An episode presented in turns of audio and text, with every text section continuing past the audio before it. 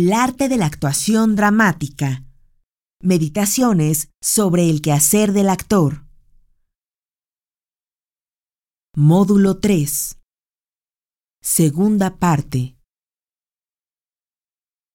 La actuación, pues, se vuelve a nuestra reflexión un problema de relaciones epistemológicas y ontológicas, porque se trata de habitar dimensiones, horizontes mentales. En su lección, en su primera lección, Bolelavsky va a plantear todo un desarrollo de la concentración. Lo que es atendible es en la progresión de su dominio y aprendizaje en este discernimiento, cómo plantea él una progresión lógica en el ejercicio de la focalización que traslada en las dimensiones. Y entonces dice, los primeros ejercicios de concentración es bueno que resulten indeterminados. Lo que está sugiriendo son concentraciones de abstracción como las que cuenta Richter. Contar del 1 al 30 es una abstracción, es simplemente para abstraer en un indeterminado. Eso ya funciona, pero es un primer incipiente paso. Y dice Bolelavsky, para llegar a una concentración determinada y compleja, que depende de la imaginación.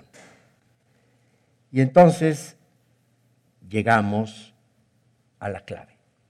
La imaginación como el acto mental decisivo que produce la concentración. Y decimos con mucha rapidez y facilidad imaginación. Y suponemos que sabemos qué estamos diciendo, pero creo que cabría pensar porque de qué imaginación estamos hablando. ¿Qué acto de imaginación si la imaginación no es una abstracción, sino una concreción supradeterminada. La clave del concepto, por empezar por algún lado, es aceptar que yo solo puedo imaginar lo ausente. Yo no puedo imaginar lo que tengo enfrente. Este vaso lo vemos todos no lo podemos imaginar, porque lo estamos viendo, porque está aquí. No me lo puedo imaginar. En cambio, si lo ausento, ah, entonces lo puedo imaginar. Una vez que ya no está, ah, entonces aparece el poder de la imaginación para traerlo a la presencia. Por lo tanto, imaginar es una forma de representar. Cuando decimos la palabra representar, obviamos la complejidad de lo que nombra. Representar no es un reduplicativo, no es un reiterativo. El re de representar es el re, res, rey, cosa. El re de cosa, que es el prefijo también de realidad, que es coseidad. Presentar es traer a la presencia la cosa. Por lo tanto, la imaginación trae a la presencia, es decir, al aquí y ahora, que es el lugar del teatro, al aquí y ahora, lo que se ha ausentado. En un aforismo yo he dicho que el actor es el único que se atreve a hacer despierto lo que los demás solo nos atrevemos a hacer dormidos. Este es el prodigio de la capacidad del actor. Porque si aceptamos cabalmente, todos los seres humanos llevamos por lo menos, por lo menos, una vida doble. Una cosa es eso que llamamos vigilia, que es donde parece que estamos ahora, y otra que ocupa por lo menos, si no es que más, la tercera parte de nuestra existencia o de la duración de nuestra vida, y que es el sueño. Y en el sueño vivimos otra vida. Una que mientras estamos despiertos eh, solemos ignorar. hay quien sí trabaja con eso, o alguien que, que ya aprendió que ahí hay claves definitivas, porque uno es uno, el que sueña y el que está despierto. Pero sin duda, el actor es un habitante de las dos dimensiones conscientemente. Porque pues, sabemos que para poder soñar, pues hay que dormirse, y para poder dormirse, pues hay que ausentarse de la conciencia y dejar quietecito el cuerpo. El cuerpo no, no, el cuerpo no nos va a acompañar a aquellos vuelos del sueño. En el actor sí. El actor conscientemente, deliberadamente, entra en esa dimensión. No le llamamos sueño, le llamamos ficción, pero es de la misma sustancia que la dimensión onírica. Dicho de otra manera, la actuación tiene que ver con las fronteras de las dimensiones. Es un acto fronterizo. Después de el estudio apasionante de Freud sobre el sueño, en su hermenéutica onírica, que llamó la interpretación de los sueños, y todo el ejercicio de su terapia en relación al sueño, lo que ha quedado claro es que el equilibrio de la persona depende en buena medida de la consistencia de la frontera, como él lo dice, entre las dos dimensiones. Es decir, sabemos que hay una frontera. Hay un vértigo ontológico, y aquí ontológica lo digo casi literalmente porque uno de pronto dice, ontoy.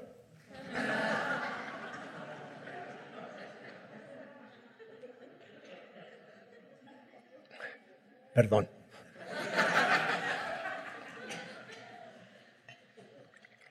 Si uno vuelve de allí y o se tranquiliza, era un sueño y parece no tener consecuencia, o al revés, uy, era un sueño.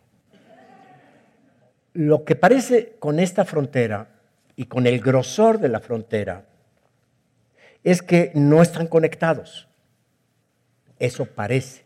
O vivimos en una zona o en la otra sin conexión. En la actuación eso no es posible. El actor es un habitante de la frontera,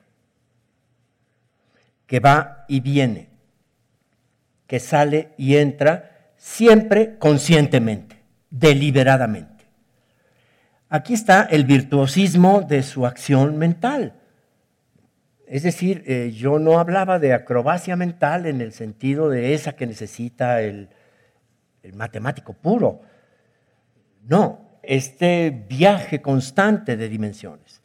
No es este el momento, espero que lleguen en algún momento, si no hoy, la última sesión, que es la próxima, sí a plantear el concepto central que me preocupa y que es el que yo enuncio como la condición bifrontal del actor, el trabajo de la bifrontalidad del actor pero que tiene que ver con esto. Ahora, es mucho más complicado que simplemente esto y tiene eh, muchísimos más aristas el problema.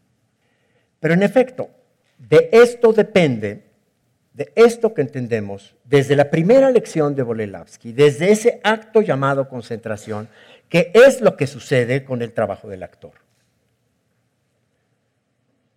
La actuación es un tránsito de dimensiones. Por eso en su momento último, en la búsqueda más radical que se haya dado sobre la indagación de la tarea del actor en el siglo XX, que es la de Grotowski, cuando llegó y retomó allí las asignaturas donde Stanislavski se espantó y dijo, no, no, no, no, no, paremos esto, esto no puede ser.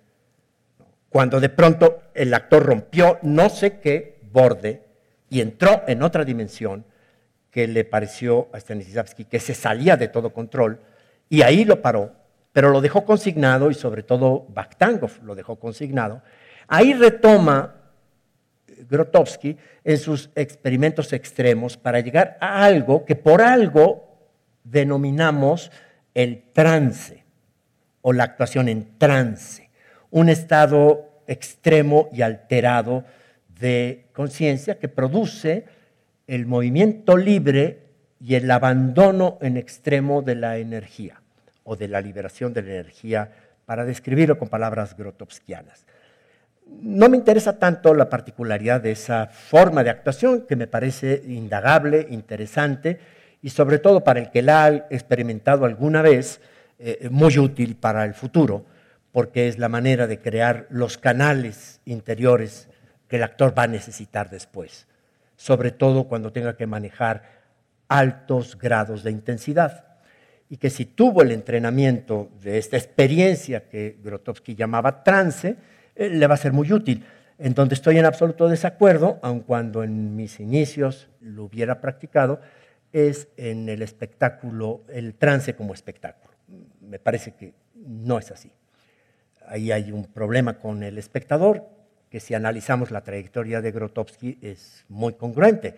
A lo que él llegó fue a la aniquilación del espectador, es decir, a la desaparición del espectador. Pero rescato de esta experiencia que menciono justamente el concepto de trance, en, en lo que tiene de más válido, es decir, en que la actuación es una experiencia de tránsito, de tránsito.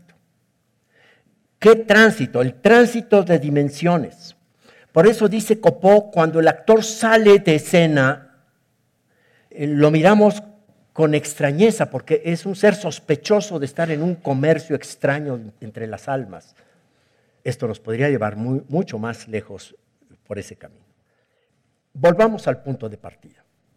Preguntémonos, bueno, ¿y de dónde parte el actor? ¿Con qué cuenta? En sentido estricto. ¿Por dónde empieza el trabajo? ¿Por dónde empieza el quehacer? Y la respuesta es rotunda. Cuenta con él mismo. Y ya. El actor solo cuenta consigo mismo. Los demás artistas no el director de escena pues cuenta con los actores, con el texto, con el iluminador, con el diseñador de vestuario, por no seguir con otras disciplinas artísticas. El actor cuenta consigo mismo como punto de partida radical. Después podrá contar con otras cosas, pero si no contó ya consigo mismo no sirven de nada. Esto es importante asumir no creo que ningún arte implique mayor exigencia. Cuando digo que el actor cuenta con él mismo y nada más, ese él mismo también tendría que implicar su mundo, él y su mundo. Pero su mundo no necesariamente es la realidad. Aristotélicamente lo dicen las abuelas con gran precisión. Mijito, cada cabeza es un mundo. Tanto que le decimos a alguien, pero tú, ¿en qué mundo vives? Porque en efecto hay muchos mundos. Claro que habría que atender a la contundencia con la que expresa la paradoja el poeta surrealista Paul Eluard. En efecto, hay muchos mundos, pero todos están en este. Y ese va a ser un problema para el actor. Si digo que el actor parte de sí mismo, con lo que cuentes consigo mismo, también necesito decir entonces que con todo el mismo, no comparte del mismo. ¿Qué le va a pedir el arte de la actuación a esa persona que quiere ser actor? Le va a pedir ni más ni menos que todo, todo sin reservas. No, no hay ninguna reserva. Nada. No puede excluirse nada. No, es que esta es mi vida. No, no, nada. La actuación te va a pedir todo. Todo. Miren, no hay, no hay orden sagrada, ni, ni ni mística que exijan más. Aquí no hay reservas. Y si las hay, bueno, pues entonces empezamos a hablar ya de grados y proporciones. Pero el actor cabalmente entendido tiene que contar con él mismo y con todo él mismo. Necesita tenerse. Por eso, de entrada, el punto de partida de la actuación es lo más alejado del concepto de alienación. Claro, quien no se tiene, pues encontrará ahí los límites de la actuación, sus límites, sus capacidades. Decimos mucho que hace falta talento. ¿Qué es el talento? Es muchas cosas. Fundamentalmente es la capacidad de inventarlo, pero si, somos, si nos vamos a lo específico, eh, tiene que ver con esto. Hay quien no dispone de sí mismo. Y el que no dispone de sí mismo, pues no tiene con qué actuar. No hay otra manera, no hay otro lugar, no hay otra forma. Nadie da lo que no tiene. Y la escena le va a pedir todo. A diferencia de otros artistas, el actor es en un sentido su materia prima. La materia prima del arte, porque el arte es materia. La materia prima de la actuación es él mismo. No, no nada más su cuerpo, también su cuerpo. Su mente, su inteligencia, su miedo, sus traumas, su corazón. Eh, él es la materia prima, Él es la sustancia. Pero no solamente es la materia prima, Él es el instrumento. Hace un momento mencionaba a un gran artista como Richter, y bueno, este, su problema eran los pianos. Y a donde llegaba lo primero que tenía que hacer es ir a ver los pianos. Y está afinado, no está afinado, o este sonido, aquel. Es decir, necesita un instrumento. O el escultor necesita martillos, etcétera, y el pintor pinceles, en fin. El actor es su propio instrumento, él es el instrumento. Por eso todo el entrenamiento tiene que ver con dotar, no solamente con apropiarse de la materia, prima, sino también con dotarse de la capacidad técnica del instrumental, que es el mismo. Sí, sus rodillas, su voz, su mirada, es su instrumento. Su emotividad es su instrumento, su memoria es su instrumento. Él es la materia prima, Él es el instrumento, pero también Él es el artista. Es decir, también Él es el creador. Es decir, entre el piano y Richter hay una diferencia. El piano es el instrumento y Él es el artista. El actor es el instrumento y es el artista. Y para acabar, Él es la obra. Lo que Él consigue con esa materia prima que es Él, con ese instrumento que es Él y con ese arte que es Él, es la obra que, en la que Él se convierte. Ningún artista de la historia y de este mundo es más ambicioso y aspira a más. El actor, la actriz, aspiran a ser ellos la obra de arte. Hay una fábula que se cuenta, al parecer con cierto fundamento histórico, acerca de ese descomunal prodigio de la escultura y de la pintura, pero también de la escultura que fue Miguel Ángel Bonoarotti, que todos conocemos. Un escultor inconmensurable, que había sido capaz de milagros del arte, como por ejemplo en ese David de la Academia de Florencia, consiguió hacer pensar a la piedra.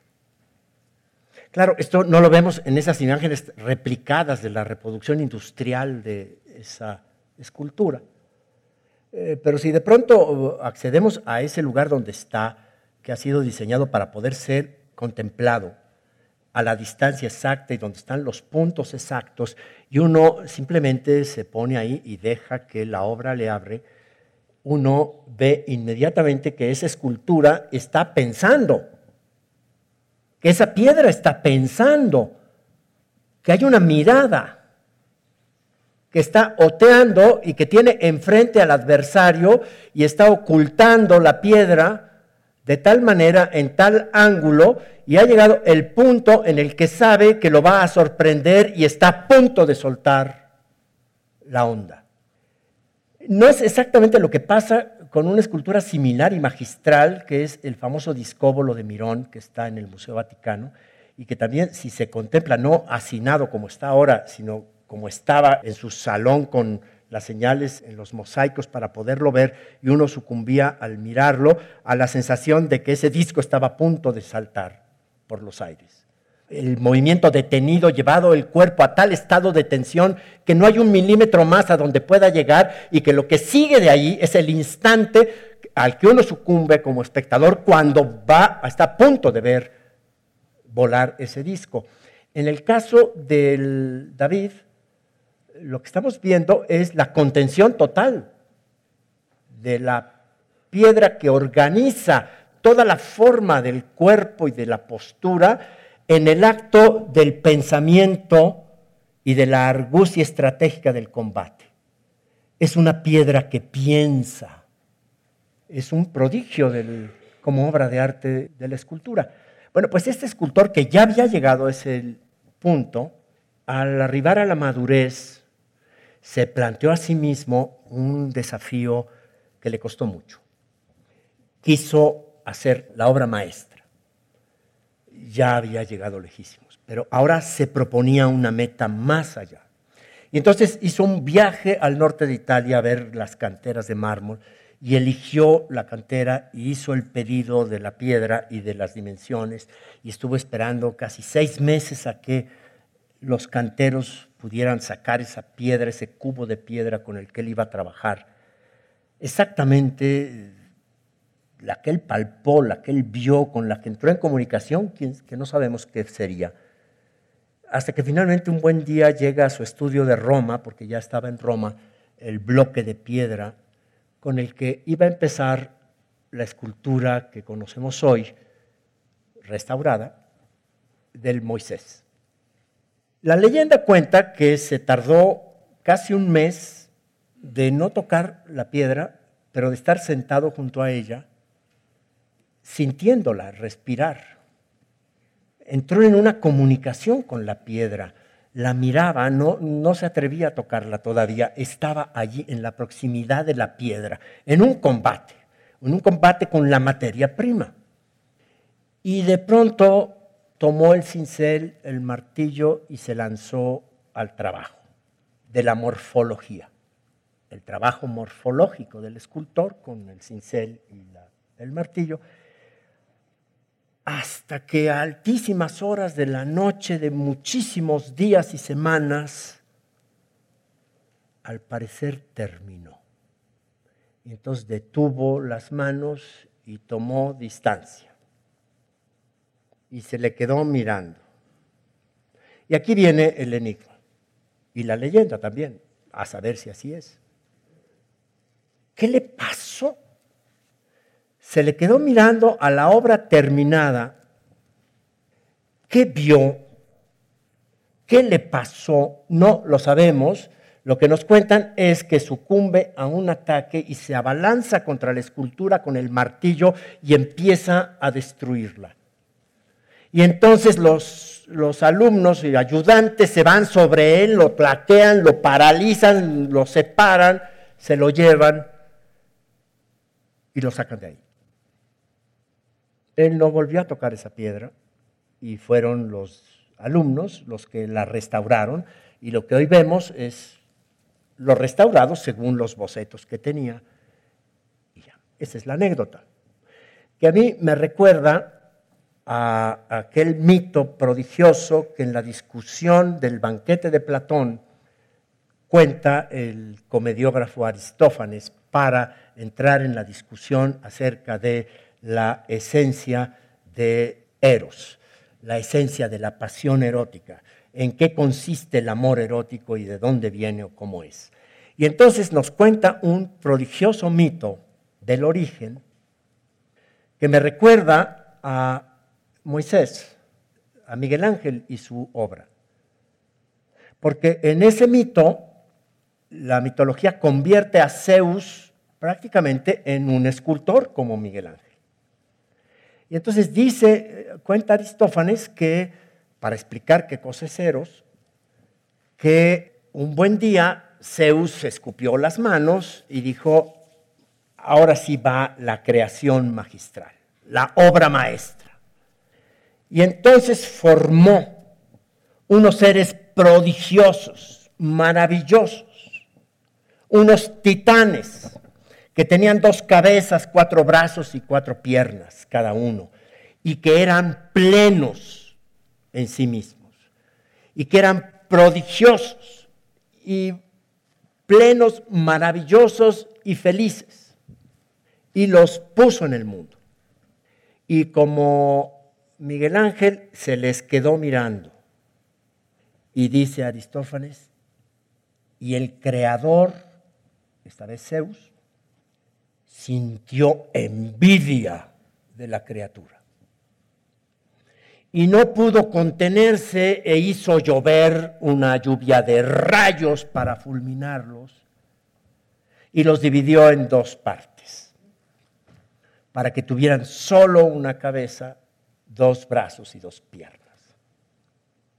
Y entonces dice Aristófanes, y ese es el origen de Eros, que no es otra cosa que la nostalgia metafísica de mi ser completo.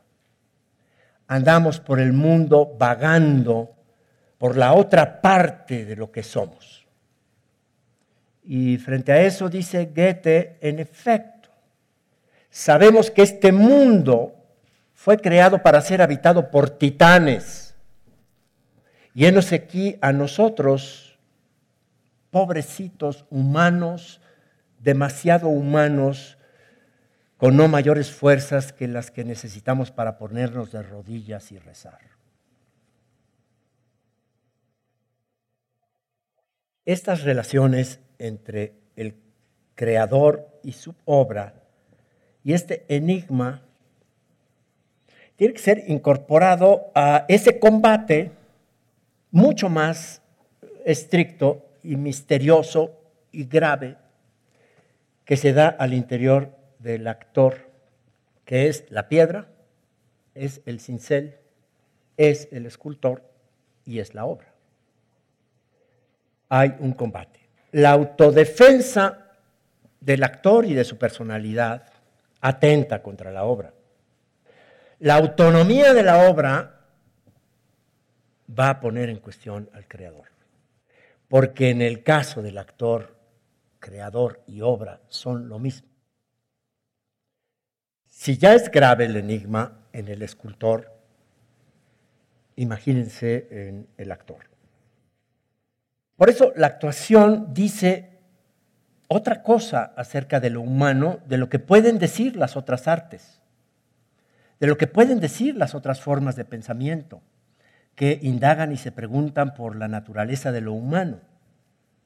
El testimonio del actor, como lo dice claramente Goethe en el Guillermo Meister, revela la asignatura del hombre en la existencia. Somos lo que nos hacemos. Nosotros somos lo que hacemos con nosotros y lo que hacemos con nosotros hace de nosotros eso que somos. Distinto de la relación entre creador y obra, en la actuación como en la vida humana, uno es lo que ha hecho con uno. De esa condición, la actuación es el arte. De esa asignatura existencial, el actor es el artista que lo expresa con mayor cabalidad. Decía el sabio aragonés Gracián que la vida se trata de llegar a ser personas. Es sorprendente porque uno en el concepto de personas pensaría que eso es innato. Y es innato evidentemente si lo consideramos a nivel de los derechos, pero no al nivel de la existencia. He aquí que tenemos que llegar a ser personas. Y si tenemos que llegar a ser personas, será porque lo somos deficientemente. Nietzsche lo decía de otra manera. La vida se trata de llegar a ser yo mismo. En esta consideración se traman dos cosas fundamentales y respectivas que quiero proponer a la reflexión. Son dos cosas que atañen a esto. Uno es el concepto de identidad. La identidad está aquí inmiscuida. Se trata de la identidad, es decir, de aquello que llamamos el sí mismo de mí, el self. Uno es uno mismo. Ahí está la ecuación de Anaximandro. El principio de identidad. Llegar a ser yo mismo. Pero también está el concepto de destino. Es decir, lo que Aristóteles llama el dar de sí de uno mismo. Es decir, dice Aristóteles, uno no es, y esto tiene que ver con esa fórmula maravillosa que utiliza cuando habla de la potencia y el acto. Uno, digamos, las cosas, pero básicamente uno no es lo que es ahorita, lo que es en este momento. Uno es su dar de sí. Uno es cuando uno da de sí lo que uno es. Esto habla de un proceso y de, una, de un ser en dinámica, de un estar siendo hasta alcanzar el dar de sí. Pero también esto es clave para entender el proceso del actor. Por eso el proceso del actor es un proceso que supone lo mismo que la del agricultor. La siembra y la cosecha no es el campo recién sembrado, no es la pequeña matita, es todo el proceso hasta que alcanza a dar de sí el fruto. Y entonces la cosecha es su dar de sí, su fruto. La actuación es también un proceso de dar de sí. Por eso son muy engañosos los ensayos. Por eso, si hay alguna virtud indispensable para un director, es la paciencia.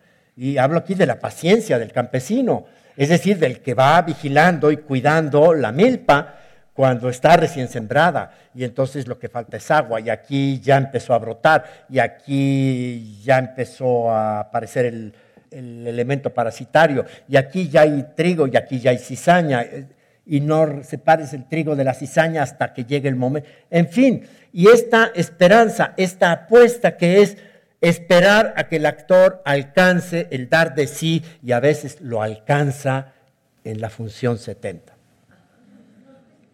O no lo alcanza nunca. Sí, también la actuación es el dar de sí del proceso. Pero bueno, son dos conceptos que están aquí tramados respectivamente. Identidad y destino. Y justamente de eso se tratan los primeros pasos del arte de la actuación. Por eso tal vez fue que Stanislavski, en un momento de lucidez, mandó poner en el dintel de la academia nada menos que el lema de Delfos y entonces se entraba a la escuela de actuación pasando por una puerta que tenía escrito arriba el lema délfico. Conócete a ti mismo. El que entra a este camino empiece por aquí. Y es que miren, en el pasado, en ese pasado genealógico ancestral, pues la gente se preguntaba por sí mismo y se preguntaba por su destino y entonces hacía la peregrinación hasta Delfos. Iba hasta Delfos a consultar el oráculo para preguntar ahí por su destino. Pero pues, hoy en día la gente va a la esquina, al cajero automático, y ahí pregunta por su destino.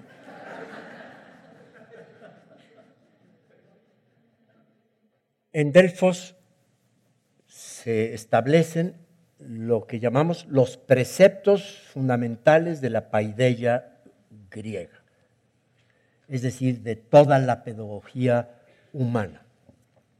Y son dos preceptos muy claros y son complementarios y no se entiende el uno sin el otro.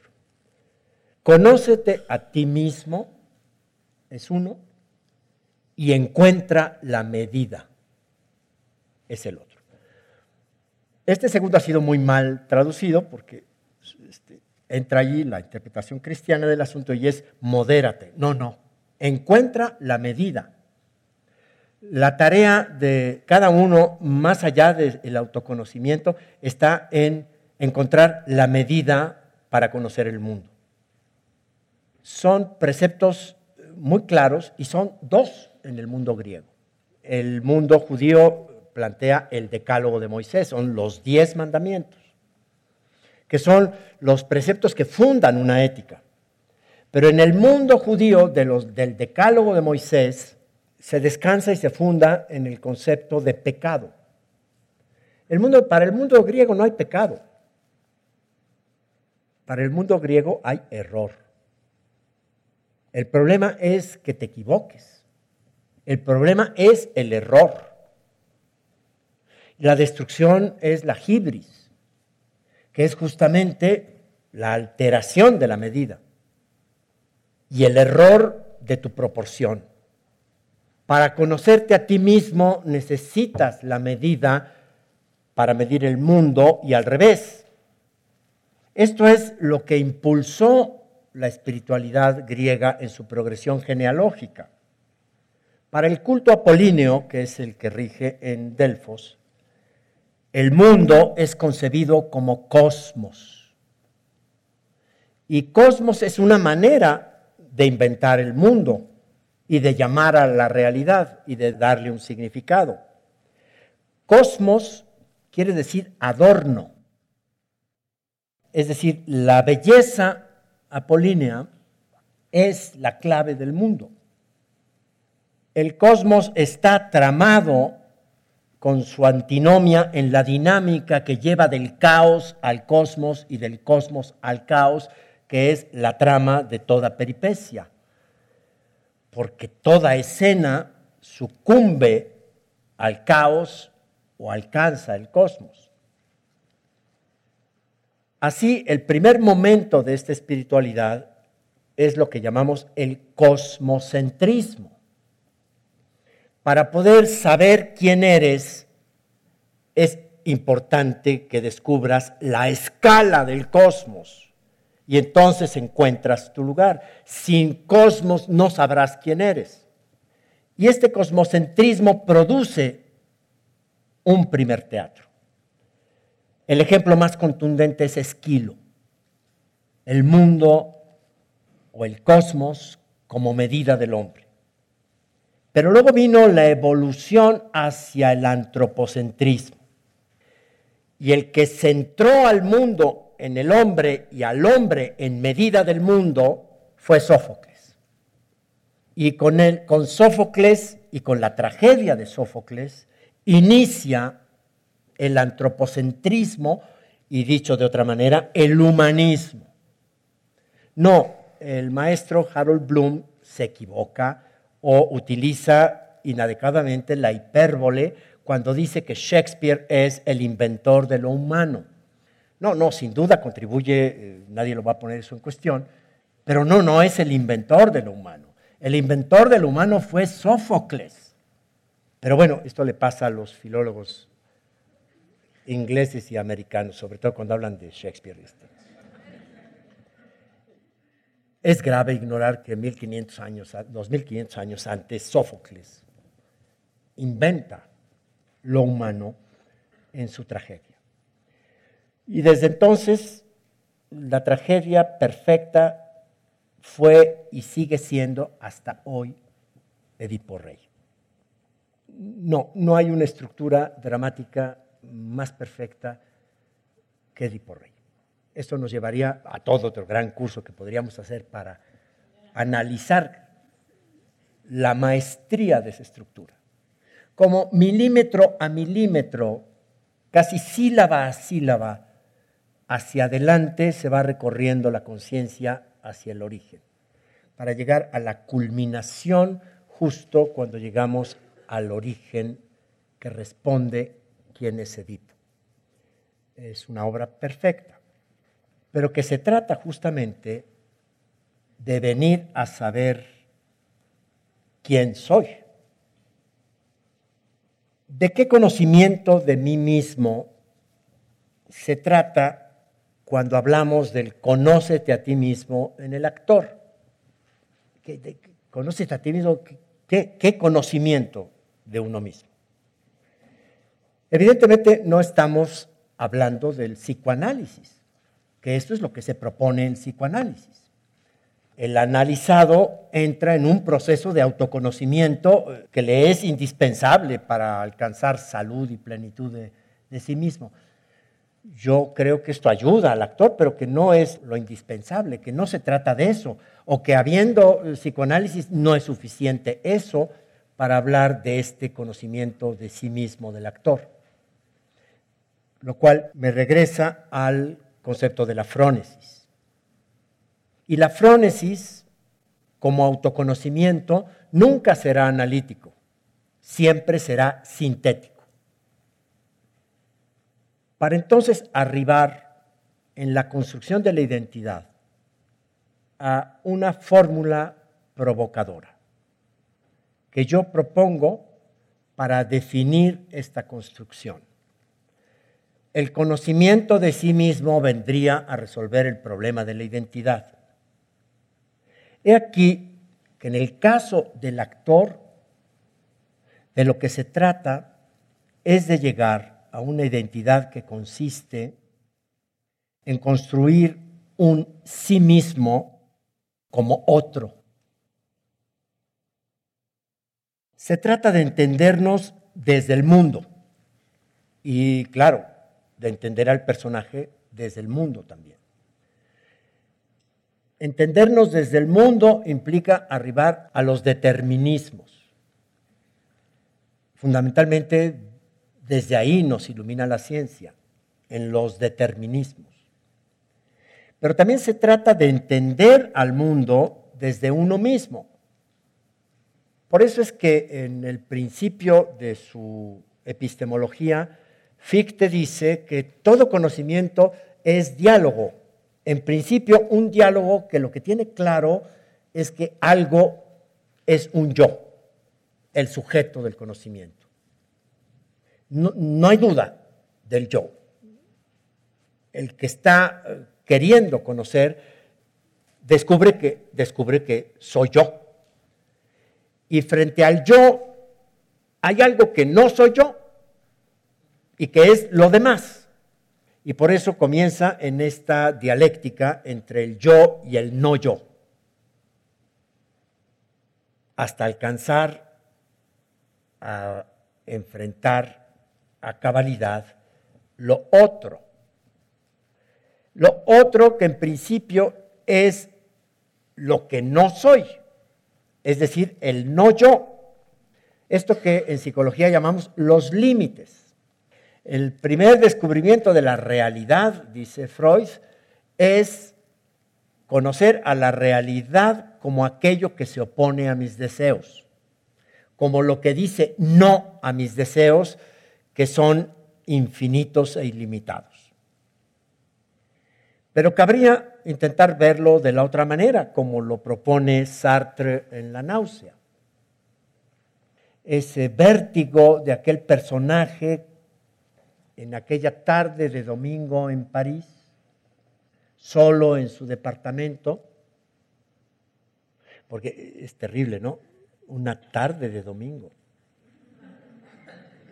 solo en su departamento, mirando fijamente en el borde de la ventana un vaso de agua. Y entonces de pronto, mirando el vaso de agua, el personaje sucumbe al vértigo de no saber ya si es él el que mira el vaso o es el vaso que lo mira él. Y como esto le produce un vértigo, se resuelve a ir hasta la ventana y al llegar a la ventana mira desde su ventana el atardecer del domingo en París. Y entonces del vértigo pasa a una tremenda anagnosis. Y entonces dice, el mundo es pleno sin mí. He aquí una clave fundamental. En efecto, uno al pensarse la unidad de medida de todas las cosas, deja de darse cuenta de que el mundo ha sido pleno sin mí siempre. Y que en este momento el mundo es pleno sin mí. Y un día no estaré y seguirá siendo pleno sin mí. Por lo tanto, no es un problema del mundo. Es un problema mío. Entrar en esa plenitud. Porque sin mí el mundo ya era, es y seguirá siendo pleno. Entonces el problema es mío y de mi existencia. Esto me lleva a afirmar dos secretos del actor. El primer secreto, y cuando digo secretos del actor, es porque esto lo saben los actores y lo ignora el resto de los seres humanos, por lo general. Y, cuando lo saben, lo saben de otra manera, no frónicamente, como el actor que lo trae puesto.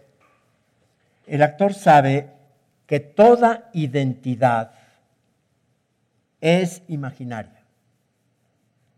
Por lo tanto, depende de la imaginación creadora de imagen. ¿Qué es una imagen? Una imagen es una cosa que siendo la que es, transparenta otra que no es. Si no, no es imagen. Una imagen necesita ser algo capaz de transparentar otra cosa. Por eso yo digo, el escenario es el lugar donde todo lo que es siempre es otra cosa. Vamos a ver, este vaso que está aquí, aquí es una cosa, es un vaso. Si yo la meto al escenario, siendo este vaso, en el escenario es otro. Si no, no hay escenario.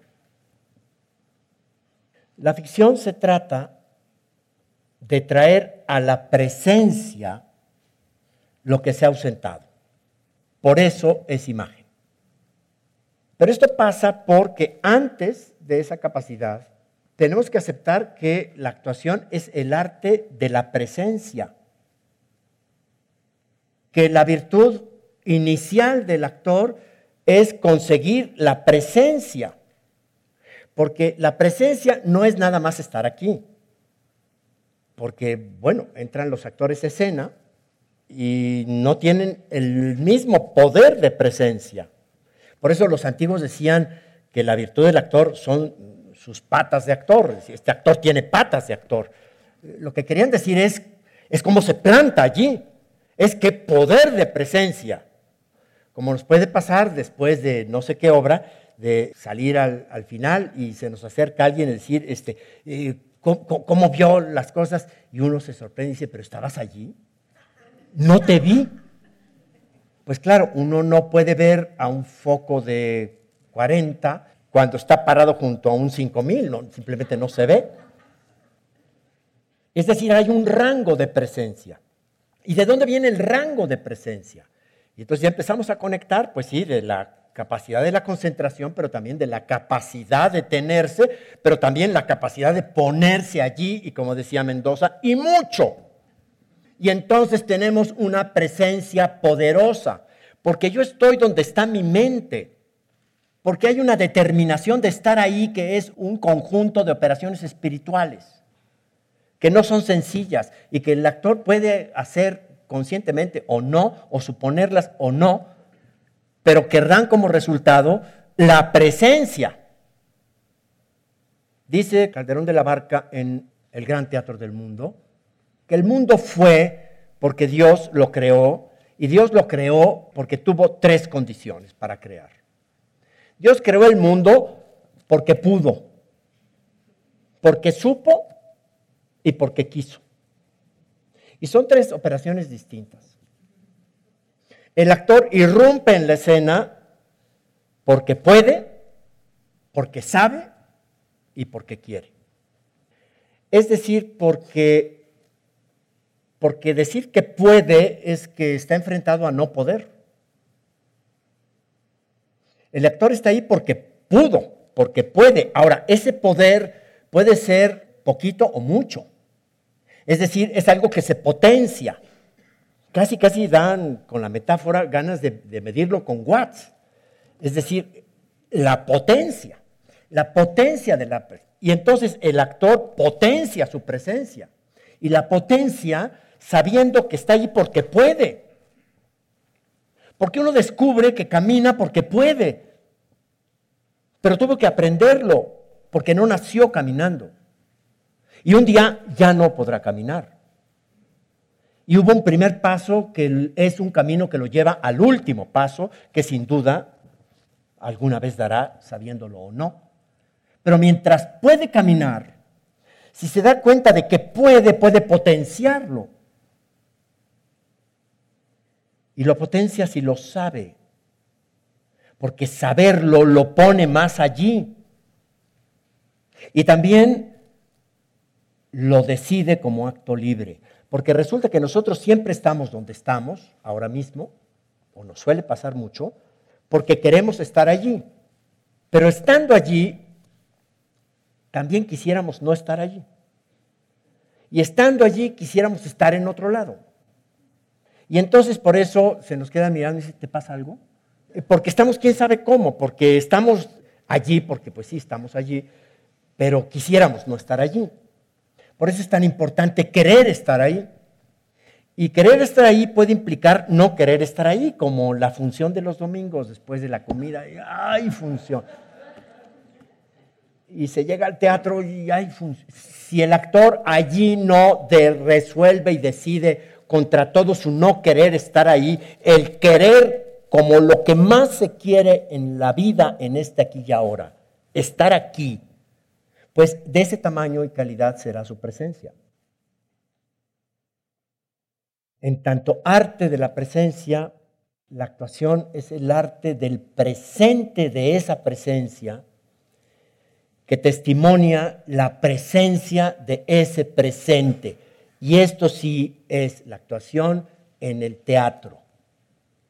Porque en el cine no está el actor, está su foto en movimiento.